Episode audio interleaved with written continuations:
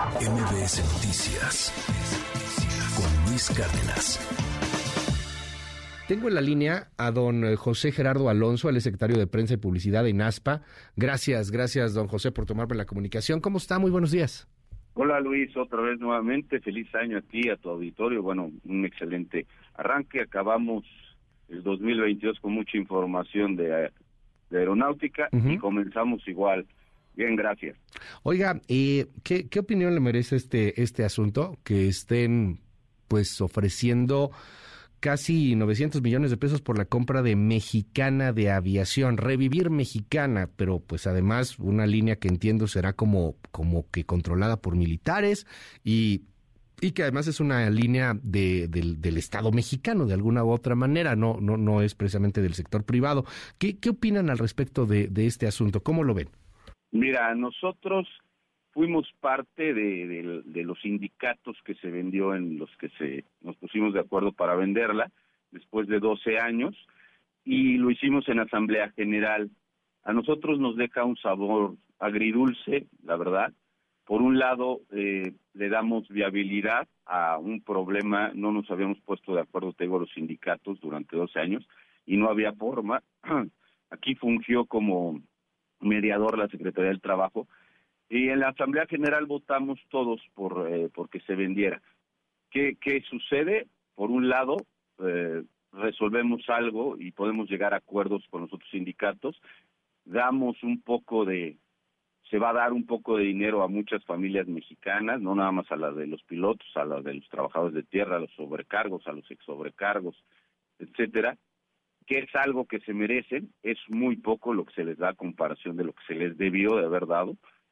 Y por otro lado, eh, nos queda el sabor de que vendemos algo, nosotros en el sindicato estamos totalmente en contra de la de la línea aérea, así como del cabotaje, que está peor el cabotaje, pero bueno. Pero, eh, ¿por qué? Pues porque no están las reglas claras, no sabe de dónde va a volar, qué aviones va a tener, van a pagar impuestos, van a pagar combustible, este, TUA, entonces, al, ser del gobierno, seguramente, bueno, sería especular, pero que nos digan si es, si es subsidiada, como bien decías, pues ahí creemos que es algo que no es mi materia, pero creemos que hay muchas cosas más que, que, que se les puede echar la mano para los mexicanos. Los mexicanos, el 25% solo de los mexicanos se ha subido un avión y lo vamos a pagar el 100% de los mexicanos, pues como que no está, no está adecuado, ¿no? Eh, porque al final en, el marco de competencia y de piso parejo, ¿cómo, cómo funciona este asunto? Es, es una aerolínea que inclusive pues puede llegar a perder dinero, es una aerolínea que tiene un, subsidio, es una aerolínea que viene del gobierno, entonces pues ahí como cómo ve el tema eh, don José Gerardo Alonso, ¿no hay, no hay una especie de competencia desleal, por decirlo de alguna manera? No, seguro, seguro va a existir, ¿eh? seguro va a existir. Eh, ahora te voy a decir algo, ah, me viene a la mente este Ecuador, no, no fue Ecuador, este, Bolivia, hicieron una, quisieron hacer una línea comercial de, con militares y fue un, rotundo fracaso. Ha habido dos o tres por ahí en el mundo y son administrar, son un fracaso. Administrar una línea aérea es dificilísimo, creo que es de lo más difícil en administración del mundo, de cualquier empresa. Eh, por supuesto que seguramente ellos no van a pagar el combustible que está carísimo, ha subido el 55% en los últimos dos años.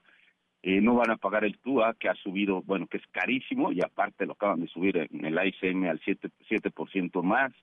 Este, los sueldos de los capitanes que entiendo y de los sobrecargos eh, van a ser militares, pues el sueldo de los militares los pagamos todos los mexicanos. Entonces, eh, eh, comparado con las líneas, con Aeroméxico, que, es con quien tenemos contratación colectiva, pues ellos invierten, aportan, nos pagan, nos dan las prestaciones del, bueno, superiores a las de ley, y, ellos sí están haciendo aviación. Entonces, que vengan y que hagan esto eh, no se vale, creo. Y por otro lado, pues eh, la aviación militar es muy, muy diferente. No digo que sea buena o mala, eh, pero es muy diferente a la aviación comercial, nada que tiene que ver. Eh, el, el, asunto de una aviación militar, me decía usted que había algunos ejemplos y que habían sido un rotundo fracaso. Eh, esto permite, por ejemplo, el asunto de los vuelos internacionales, porque pues, también tenemos todavía la bronca de la famosa categoría 1. Entonces, ¿cómo, cómo nos ven en el, en el mundo con, con el asunto de que nuestra aerolínea sea, sea militar, pero, pero civil? O sea, sea militar, pero para eh, civiles. Ajá, pues en, el mundo nos ven como un experimento raro en la aviación, ¿eh? O sea, yo no sé quién, porque seguramente el presidente no es el que lo está haciendo, eh, tiene asesores, no somos todólogos, y tiene asesores, pero quien lo está asesorando lo está haciendo muy mal. La categoría 1 empezaron a poner atención apenas hace cuatro meses, después de un año y medio. Eh, la aviación militar, el cabotaje, que es una locura, bueno, el presidente de Estados Unidos eh, y todo mundo, el de Canadá, dicen que no, los sindicatos de, Estados Unidos y de Canadá dicen que no es la forma de salir adelante de la aviación mexicana. Es una aviación mexicana muy golpeada y muy lastimada y todavía, o sea, al pareciese que, que quieren acabar con la aviación. En el mundo nos ven como un experimento muy raro. ¿eh? Le aprecio mucho que nos haya tomado la comunicación. Es don José Gerardo Alonso, secretario de Prensa y Publicidad de NASPA. Y bueno, pues estamos en comunicación. Ya veremos cómo, cómo pasa, cómo, cómo van pasando estos temas. Gracias, don José. No, gracias a ti, Luis, y que tengas un excelente día y saludos a tu auditorio. Gracias por la entrevista. MBS Noticias con Luis Cárdenas.